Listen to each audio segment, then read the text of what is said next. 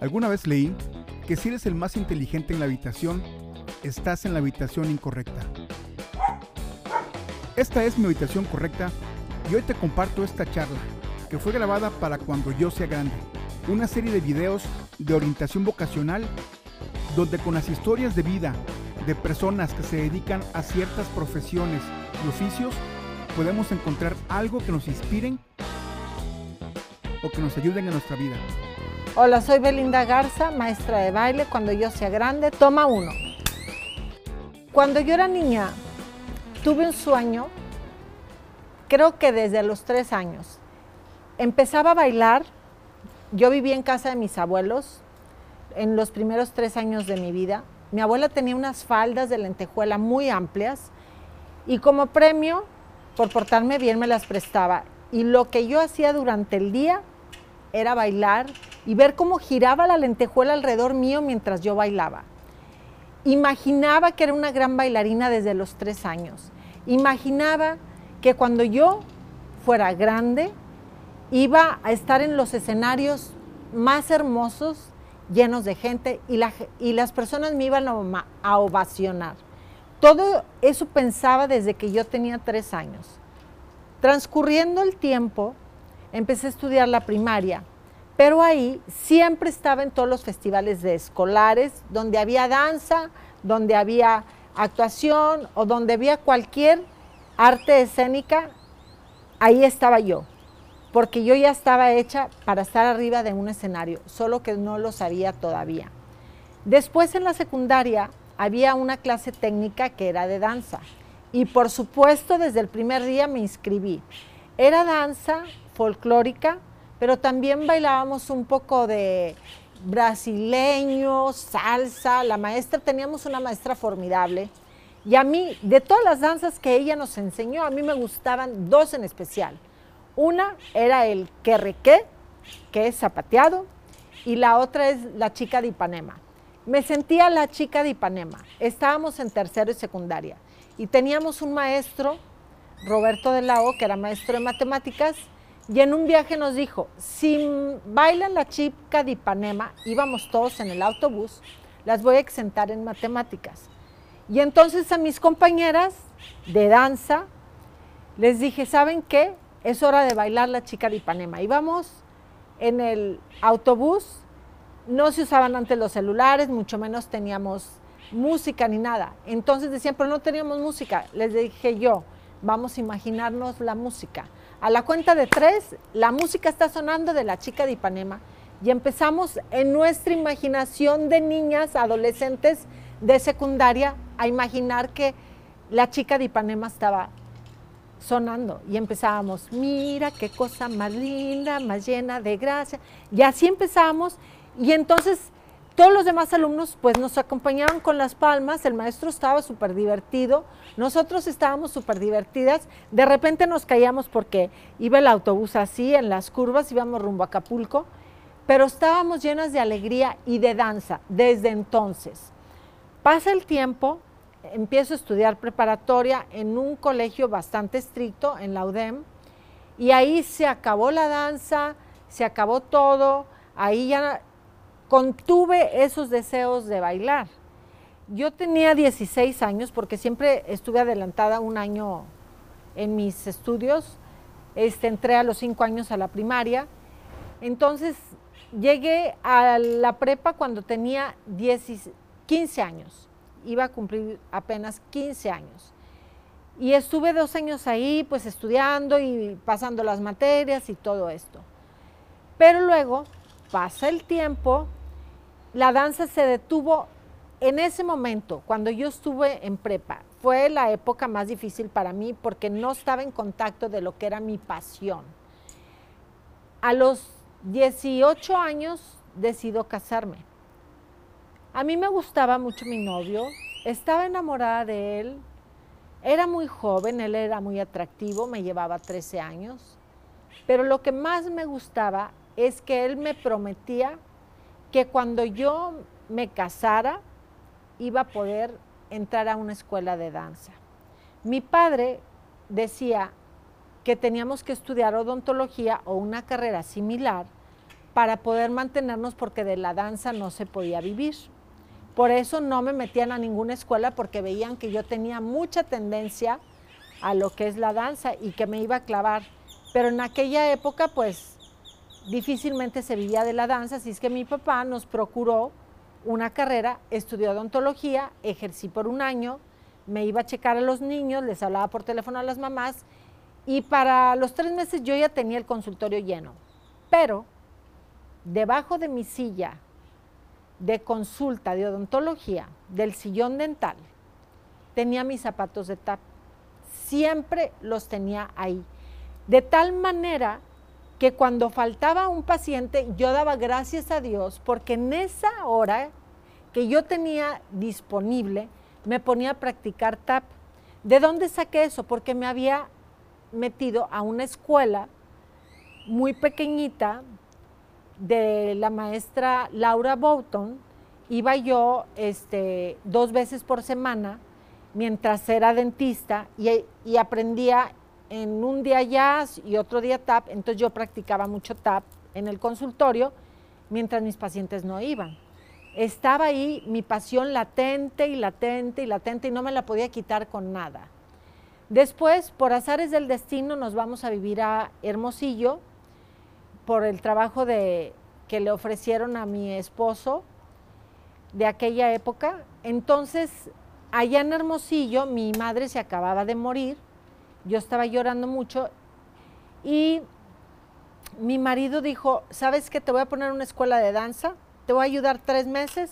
Después de esos tres meses tú te haces cargo de todos los gastos de la escuela, de lo que implique. Y yo estaba asustada porque yo no había estudiado danza, yo la aprendí grande.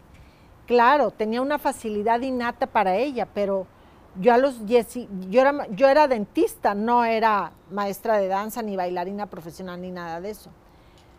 Pero el destino y la pasión te van encaminando a un lugar donde tú quieres estar y estás ahí, pase lo que pase, bajo cualquier circunstancia, mientras sigues tu pasión.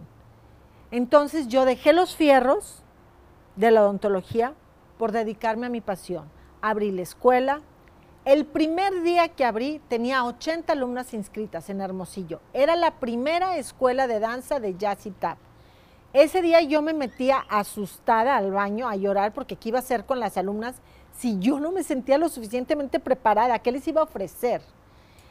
Era mi problema, era, era algún problema muy grande para mí, pero afortunadamente había un programa de los Osmonds, el circo de los Osmonds, donde pasaban muchas coreografías y ya existían las videocaseteras.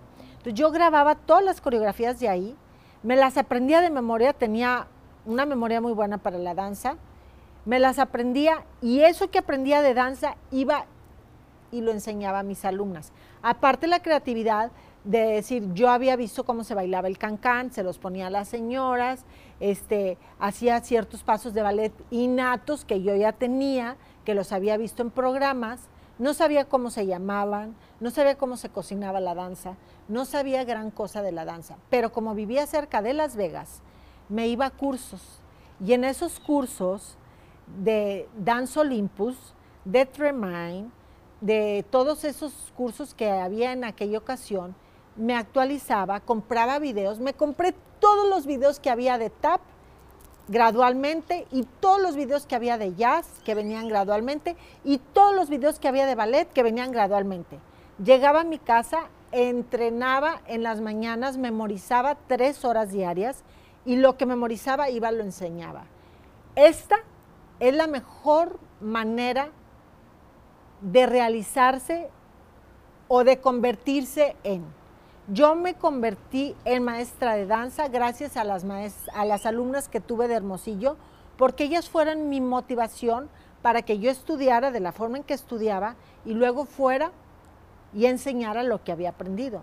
De esa manera, con el tiempo, después de, imagínense, eh, cinco o seis años de estar estudiando tres horas diarias, frente a un televisor. Fui autodidacta de la danza, digámoslo así, pero mi pasión me llegó a ser de las mejores maestras de tap y de jazz. Y lo digo así porque luego mis alumnas fueron a competir, ganaban medallas de platino, que era el nivel más alto, ganaban los, tab más veloces en algunas competencias de Dance Educators of America. En jazz ganaban primeros, segundos y terceros lugares. En Nueva York las llevaba a competir a Nueva York, las llevaba a todos los lugares que a mí se me ocurría donde podía llevarlas a un escenario, porque a través de ellas yo me realizaba. De esta forma fui creciendo, me vine a Monterrey, puse una escuela que se llamaba igual que la de Hermosillo Broadway, estudio de danza, y aquí, allá dejé muchas maestras, las entrené porque dejé mi escuela abierta allá y abrí otra escuela aquí, con la suerte de que el primer y el segundo día 100 alumnas inscritas. ¿Por qué? Porque yo llegué sin inhibiciones, me acuerdo como el primer anuncio que puse en Monterrey, en el periódico, me puse un vestuario plateado con unos tacones de este vuelo. Estaba muy joven, tenía, pues, ¿qué les diré? 21 años. Entonces, eh, era como un traje de baño, pero plateado y lleno de lentejuelas acá, con tacones, con unas medias transparentes y decía Broadway Dance Studio, clases de ballet, jazz y tap para niños, adolescentes y adultos. Yo ya venía con mucha seguridad de Hermosillo. Mucha gente me decía, aquí hay muchas maestras, no la vas a hacer, fíjate que vas a tener mucha competencia, no te avientes. Todas esas cosas, todos esos nos que a ustedes quizás en sus vidas se les han presentado también o se les van a presentar, yo les sugiero conviértanlos en un sí. Yo los convertí en un sí. Cada no me daba más push para convertirlo en un sí. Sí puedo y voy a ser de las mejores maestras de danza. Aquí había muchas buenas maestras, pero yo quería ser una de ellas. Quería ser una buena maestra de danza y estaba aplicada y apasionada. Hice muchos eventos, eh, tocamos todos los teatros que hay aquí en Monterrey, el Teatro de la Ciudad, el, Auditorio San Pedro, los teatros pequeños también de escuelas. Estuvimos bailamos hasta en desfiles en la calle. Estuvimos en todos los, teatros y los escenarios que Monterrey nos ofrecía en aquella época para poder presentar nuestros festivales. Y luego, en una ocasión, presenté un evento que se llamaba Alicia en el País de las Maravillas en danza.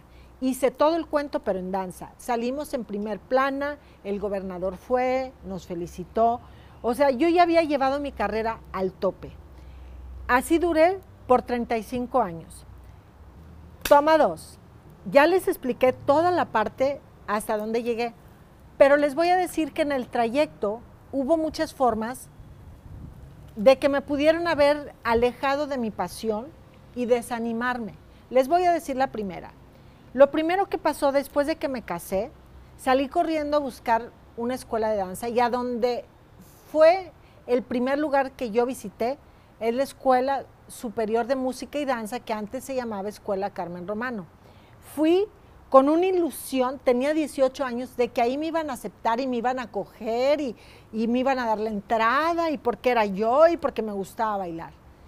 Pero empiezan a hacer mis exámenes de pies y me dicen, no tienes arco suficiente en los pies, tu cuerpo es muy alto, no te va a poder cargar un bailarín, tu arco, no tiene suficiente arco en la espalda como para hacer un buen cambré, o sea, un arco hacia atrás. No tienes las condiciones, pero sobre todo ya estás muy grande, tienes 18 años. Yo salí de ahí con la moral en rastras. Pero ese día lloré mucho y lloré en la noche.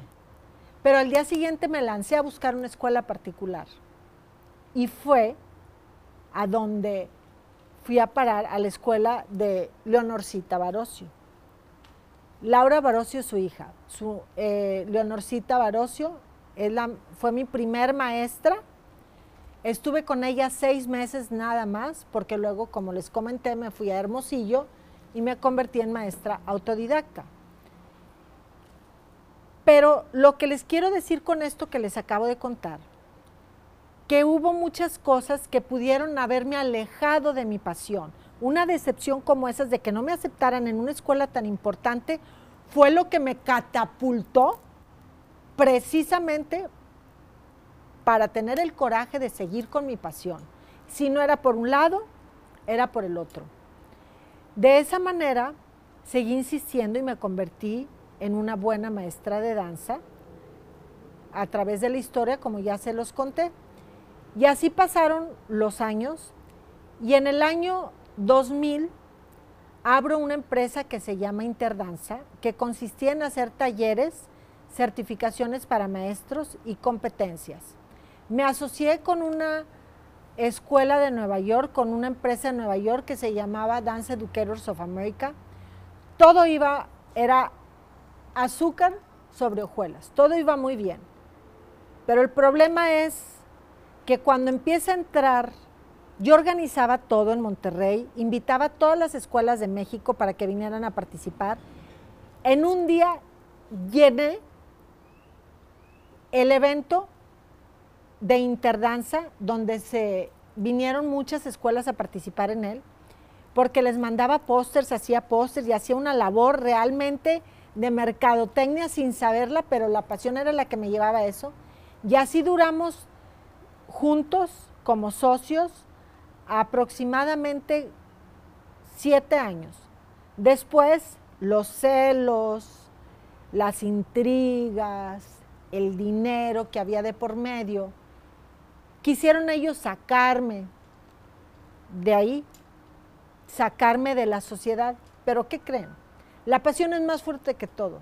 Quisieron quitarme el nombre, quisieron quitarme de ahí, quisieron quitarme todo lo que tenía. Se muere mi hermana, en un accidente automovilístico y ellos aprovecharon en ese quiebre para demandarme por el nombre de Interdanza. Pero ¿qué creen? Hay un Dios. Y dicen que si Dios está conmigo, ¿quién contra mí?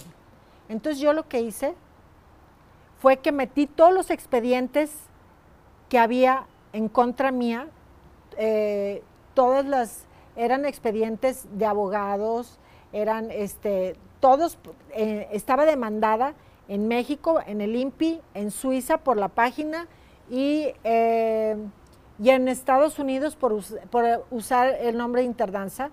Metí todos esos expedientes, los metí con la imagen de Jesucristo adentro y le dije, Jesús, no puedo yo con esto, lo dejo en tus manos y puse el expediente y lo guardé debajo de mi, del colchón de mi cama.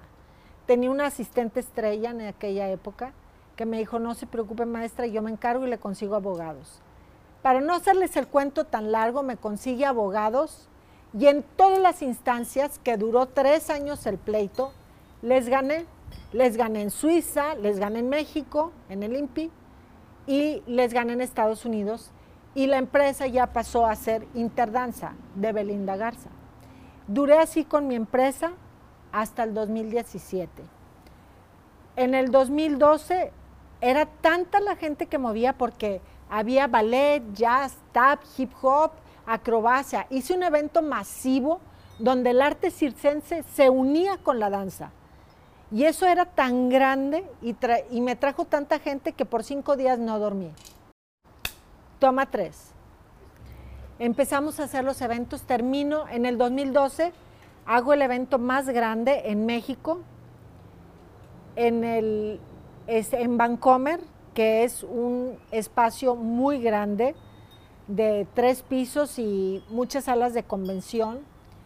Todas estaban, imagínense, imagínense cuatro seis salas donde había alumnos estudiando diferentes artes, tipos de artes, en unos pole dance, en otros aros, en otras telas, en otros trapecios, en otros ballet, en otros jazz, en otros tap. Era la locura. Ni en Estados Unidos hacían algo así, porque los podían demandar. Y a mí eso nunca me importó. Yo con mi pasión a todo lo que daba. Pero no dormí como por cinco días. Entonces eso me afectó muchísimo emocionalmente, que para allá voy ahora. Llegué a Monterrey cansada, con un éxito rotundo de lo que habíamos hecho, pero llegué muy cansada física y emocionalmente. De repente, un día, al tercer día o cuarto día de haber llegado, ¡puf!, me desconecto de la realidad. ¿Qué significa eso? Yo no sabía quién era. Me decían, ¿cómo te llamas? No sé. ¿Dónde vives? No sé. Lloraba todo el tiempo, lloraba y lloraba y lloraba. Sabía que estaba mal. Empecé a decirles a mis asistentes, ahora soy la reina de Montes Celestes y ustedes son todos mis súbditos y tú consígueme la, este, la música porque va a entrar la reina y tú tráeme, tenía capas y todo por los eventos y por tanta cosa que he hecho en mi vida. Tráeme la capa, tráeme el cetro porque soy la reina.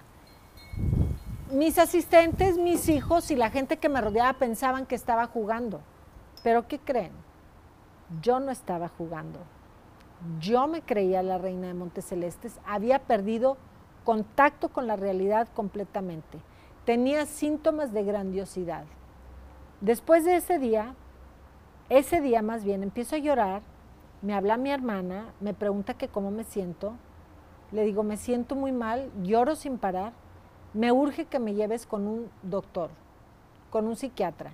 Esta conciencia de doctor y psiquiatra y todo la tuve porque estudié una maestría en terapia gestalt y porque desde joven estuve muy cerca de los psiquiatras, porque yo como persona sensible, siempre necesitaba, yo decía que necesitaba afinar mis tuercas, porque hacía cosas tan grandes de tanta gente que tenía que afinar mis tuercas. Entonces yo ya estaba consciente de lo que era ir con un doctor, con un psiquiatra o con alguien del espíritu que me ayudara también, con un padre, con un consejero, etcétera. Entonces, en esta ocasión yo pedí que me llevaran con un psiquiatra. Llego con el psiquiatra, le digo, fíjate que hice este evento. El psiquiatra no me creía nada, por lo que tuve que llevar asistentes a mis, a mis hijos, este, a mi hija, a mis dos hijos, para que dieran, a, uno de ellos, porque el otro estaba estudiando en Canadá, para que dieran testimonio del evento tan grande que había hecho. Después de que le platico todo esto y de las depresiones, mi psiquiatra me dice, ¿sabes qué? Ya tengo tu diagnóstico. Le dije, ¿cuál es ese? Me dijo, eres una persona que sufre de trastorno bipolar. Cuando me dijo eso, fue como que me estaban dictando la sentencia de muerte. Porque si bien yo no había leído mucho de la bipolaridad, sabía que eran cambios muy bruscos de estados de ánimo, y que si no me cuidaba podía llegar hasta el suicidio, como Van Gogh, que se cortó la oreja, como Robin Williams, que se suicidó. Sabía de lo que estaban hablando, no estaba completamente en blanco. Entonces yo dije, aquí separó mi vida de bailarina, de maestra de danza, de hacer eventos. Fue el día más negro y más oscuro que yo he tenido en mi vida. Pero después de eso, de ese diagnóstico, me dijo, te vamos a internar en un hospital psiquiátrico. Les dije, no me voy a internar porque yo ya estuve en un hospital psiquiátrico cuando tuve 23 años, que tuve una depresión postparto muy fuerte y me internaron en un hospital psiquiátrico. ¿Y qué creen que hacían en el hospital psiquiátrico con los con todos los enfermos? Los ponía a bailar. Les daba clases de danza a los enfermos. Entonces un día llega el doctor, me ve que estoy dando clases a los enfermos y dice, esta mujer tiene trastorno obsesivo compulsivo porque no puede parar de bailar. Y no es cierto, era mi pasión, dando vueltas en mi cabeza. Yo no sabía tejer, no sabía jugar a la lotería, que era lo que hacían, no sabía hacer nada más que bailar y dar clases de danza. Entonces me diagnosticaron desde ahí que no andaban tan errados como obsesivo compulsivo y ahora se le llama bipolaridad. Entonces, me dice el doctor, ya después de que me diagnosticó, muy bien, no te vas a internar, pero vas a tener un internado atípico. Y yo le decía, ¿y qué es eso? Vas a estar en tu casa, pero no vas a salir por un año, no puedes leer, no puedes ver televisión, no puedes escuchar música estridente, no puedes hacer nada por más de una hora más que ejercicio y una hora. Todo lo demás que te dije no lo puedes hacer, tienes que recibir muy pocas visitas y no puedes hacer nada. Cuando me dijo eso, pues simplemente me desahució, pero era la verdad.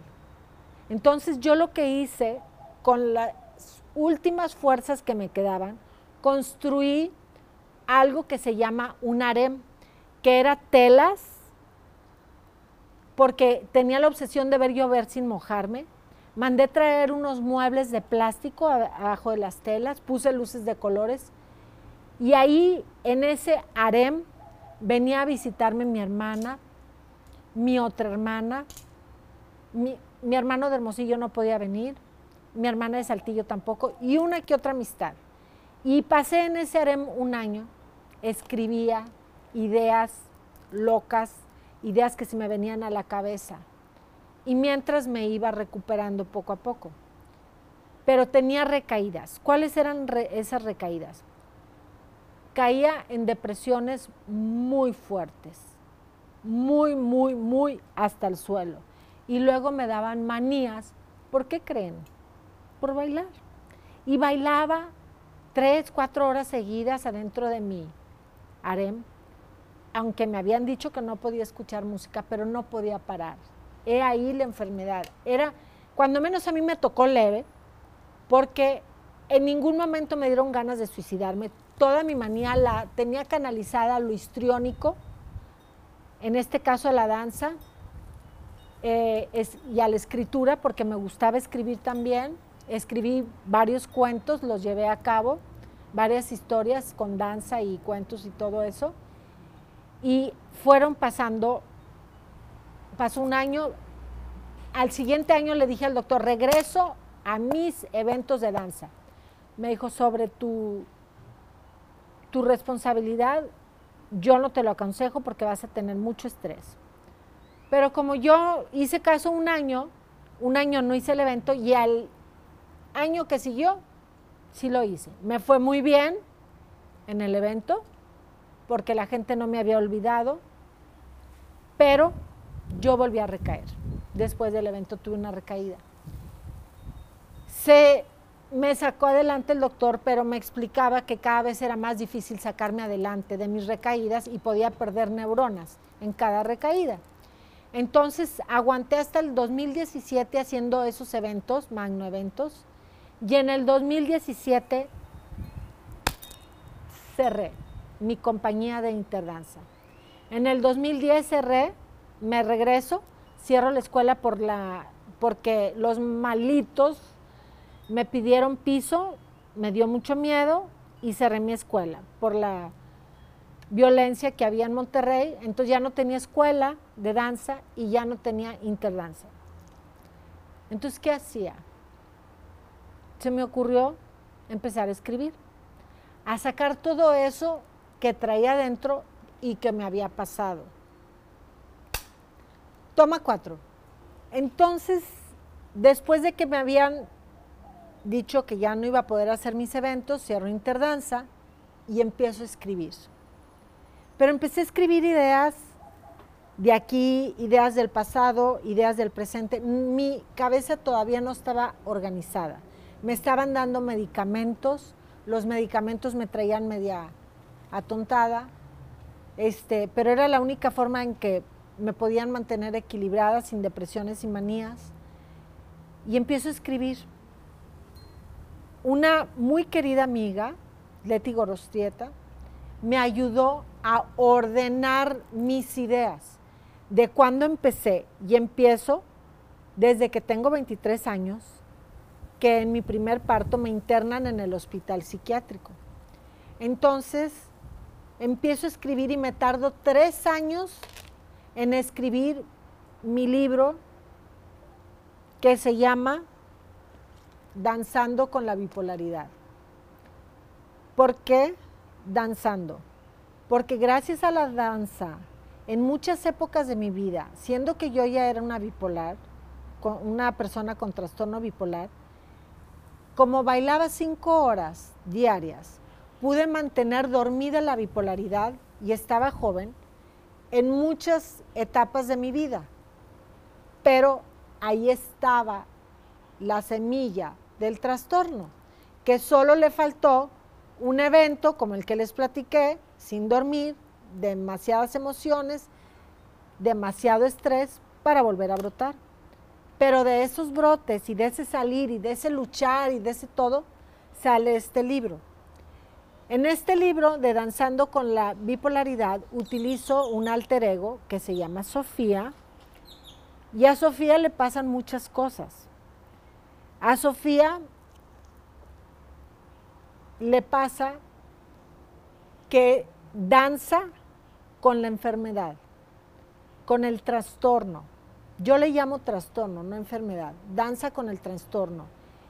Le pasa y viene algunos pasajes rápidamente eh, del libro se los cuento. El primer pasaje es cuando ella cae en un hospital psiquiátrico y cómo sale de ahí. Después, cómo con la danza la saca. De eso dura un año para salir. Claro, estaba con psiquiatra y medicamentos aparte. Los medicamentos siempre han ido de la mano de mi trastorno, si no yo no estuviera aquí sentada contándoles la historia. Me los han subido, bajado y nivelado, pero yo sigo tomando medicamentos para poder estar equilibrada. Esto es como, digamos, como las personas que, que padecen de azúcar o cualquier otro tipo de enfermedad que, se, que no se cura, pero sí se controla. Eso sí, yo no tomo, no fumo, hago ejercicio y le hago caso a mi doctor. O sea, esas cosas son las que me han salvado la vida. Y sigo danzando. Actualmente estoy en una escuela de danza de un buen amigo que cuando éramos jóvenes, él fue a mi escuela de danza, fuimos compañeros en la secundaria y lo invité a que estuviera en mi escuela de danza dando, impartiendo clases como coreógrafo. Y ahora que ya han pasado tantos años, después de 35 años o más, ahora yo estoy retomando mis ganas de bailar y mi pasión de danzar en su escuela. Estoy muy contenta porque dejé de danzar por 10 años, entre que una cosa y otra, y hace un mes acabo de retomar la danza. Estoy feliz por eso, estoy feliz por todas las bendiciones que he tenido, estoy feliz porque estoy retomando mi fe, porque hay una parte donde cuando me da el trastorno bipolar y me dan los medicamentos, pierdo la fe en Dios, pierdo todos mis sistemas de creencias, las pierdo. Entonces ahorita estoy reestructurando mi fe en Dios, ah, estoy leyendo la Biblia, estoy orando, estoy yendo con un pastor, me convertí al cristianismo y estoy empezando a tener relaciones más sanas con todas las personas, porque como bipolares que somos, somos personas vulnerables y es tan fácil como quitarle un dulce a un niño. Cualquier persona puede, si se lo propone, la verdad es que nos puede hacer mucho daño. Entonces tenemos que estar muy alertas de qué personas dejamos entrar en nuestras vidas. Y otros pequeños pasajes de este libro, nomás les voy a leer el índice, para que ustedes en Amazon compren el libro, luego a lo mejor lo haré audiolibro, pero en el índice les voy a decir un casi nada. ¿De qué trata? Primero es el prólogo, Luego tocando fondo, que hablo de mi parte donde estoy internada, el regreso a casa después del internamiento, los miedos, esos miedos que te desgarran el alma, que, que te hacen sentir que estás sola, que te hacen decir, ¿qué voy a hacer con este padecimiento? De eso se tratan los miedos. Dinesh, una persona que en mi trastorno yo creí que era Jesucristo. Dos planetas, cómo estaba entre la danza dando clases de baile y luego regresaba al baño a llorar y luego me iba a dar clases y luego regresaba a llorar porque me daban depresiones. Luego se llama Lucía. Lucía viene siendo el nombre de mi hermana, todo lo que pasé con ella. Luego sigue el adiós. El adiós es, está muy padre, no se los cuento. Las hipomanías que me eh, estuvieron dando y que me han estado dando en el trayecto de la bipolaridad, amores locos. ¿Por qué amores locos? Porque las personas que tenemos trastornos bipolares, ¿qué creen? tenemos una pasión tanto por la danza como por el amor. Entonces vivimos amores locos. Le llamo yo amores locos porque nos atrevemos a hacer muchas cosas que quizás las personas que no tengan trastornos no las harían. Lean el libro porque ahí van a encontrar por qué los amores locos son locos. Luego hablo de un acento seductor, cómo una persona te puede seducir fácilmente. Cuba, cuando me voy a Cuba, trastornada y todo, me voy a Cuba siguiendo un amor, uno de mis amores, un brote psicótico. ¿Por qué me da este brote psicótico? Porque me enamoro. Esto es un renglón que quiero subrayar.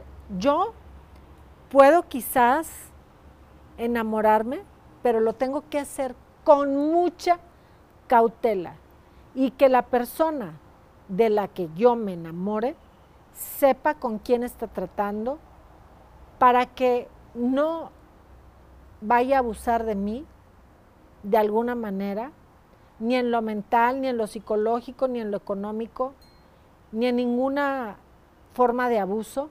Entonces yo me he mantenido un poco al margen de lo que es enamorarme, porque es una forma de defenderme. Me dicen, ¿no te has enamorado? Sí, sí me enamoré. Y cuando me enamoré, me vino un brote psicótico. Y aquí viene, camino a la locura, por esto que les acabo de contar, cortocircuito cuando me pongo muy mal, y luego humildad. ¿Por qué humildad? Porque yo aprendí de la bipolaridad. Yo aprendí de la bipolaridad que es un trastorno que te hace ser humilde.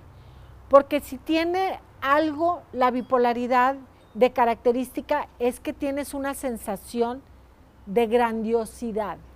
Te crees Dios, te crees que puedes hacer todo, te crees que eres la más fregona, la más chingona, la más todo de todo el mundo, pero es parte del trastorno.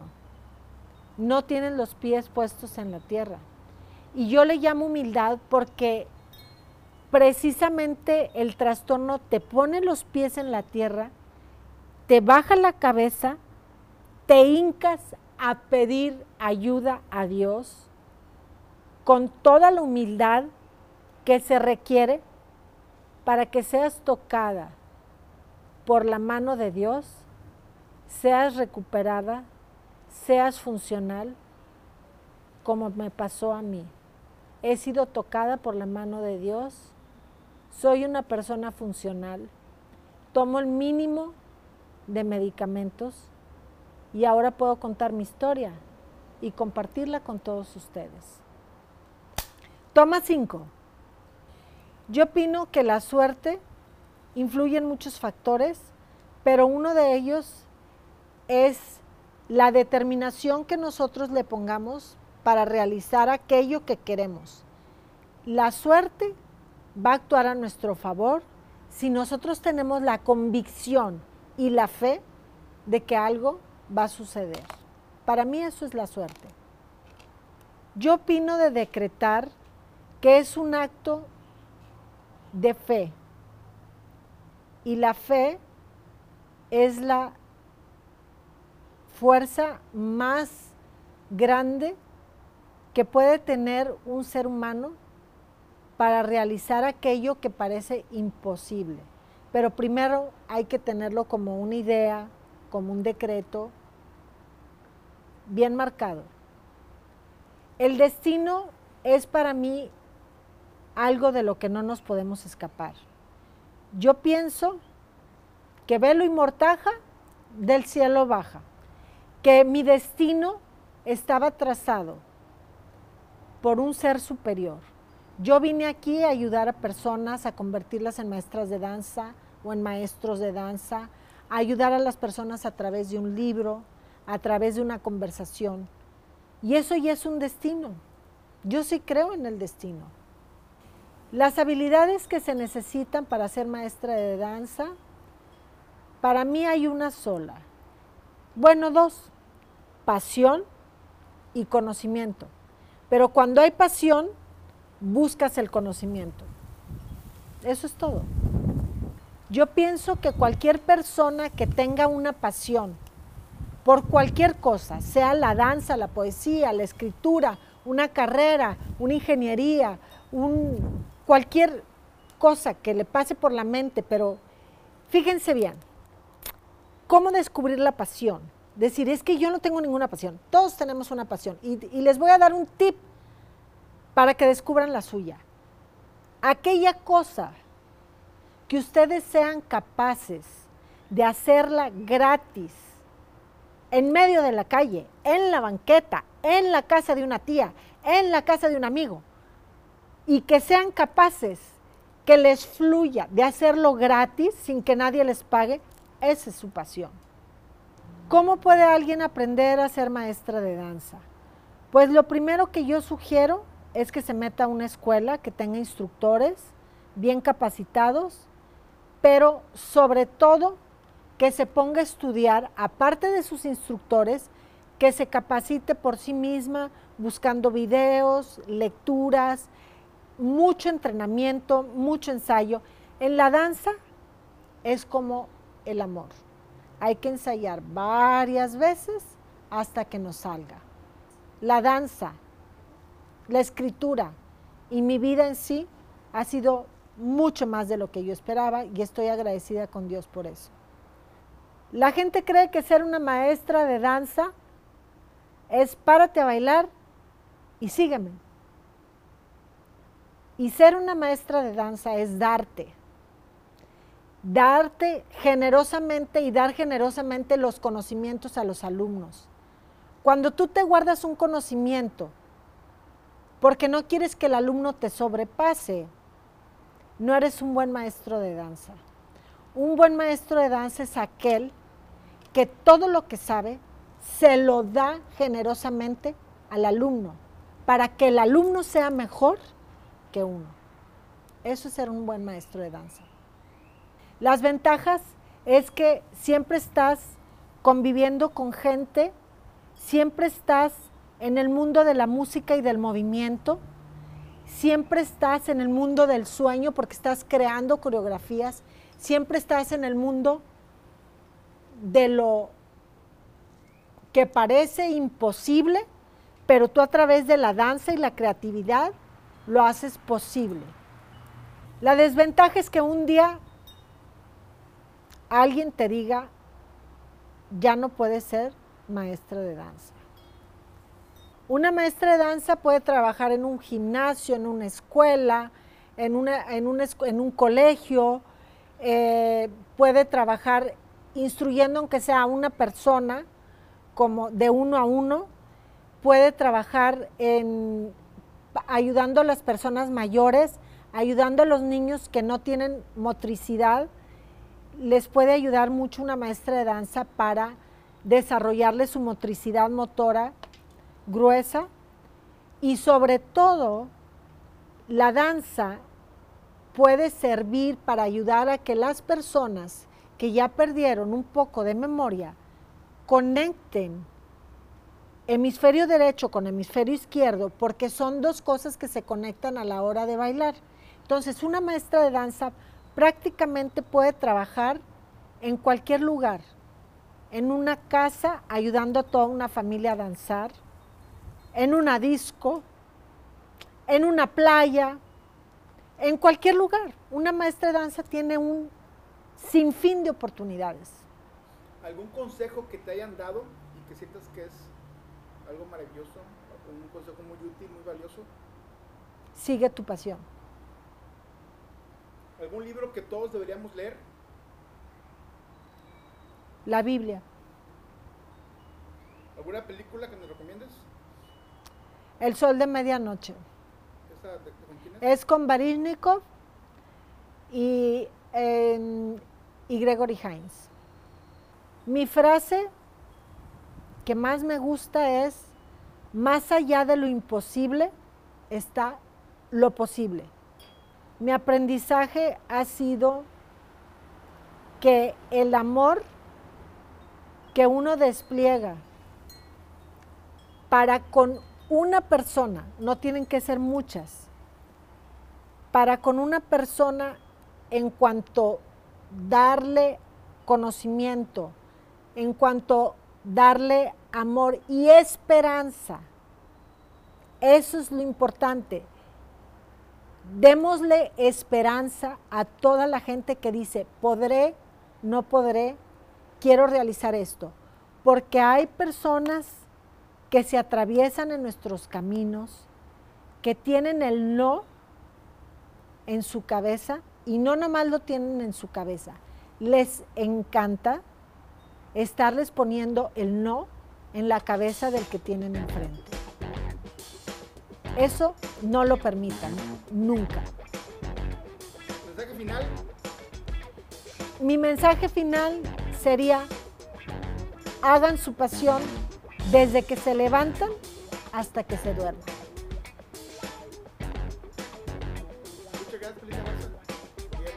Gracias a ti, Raúl, por esta oportunidad tan grande de compartir mi vida.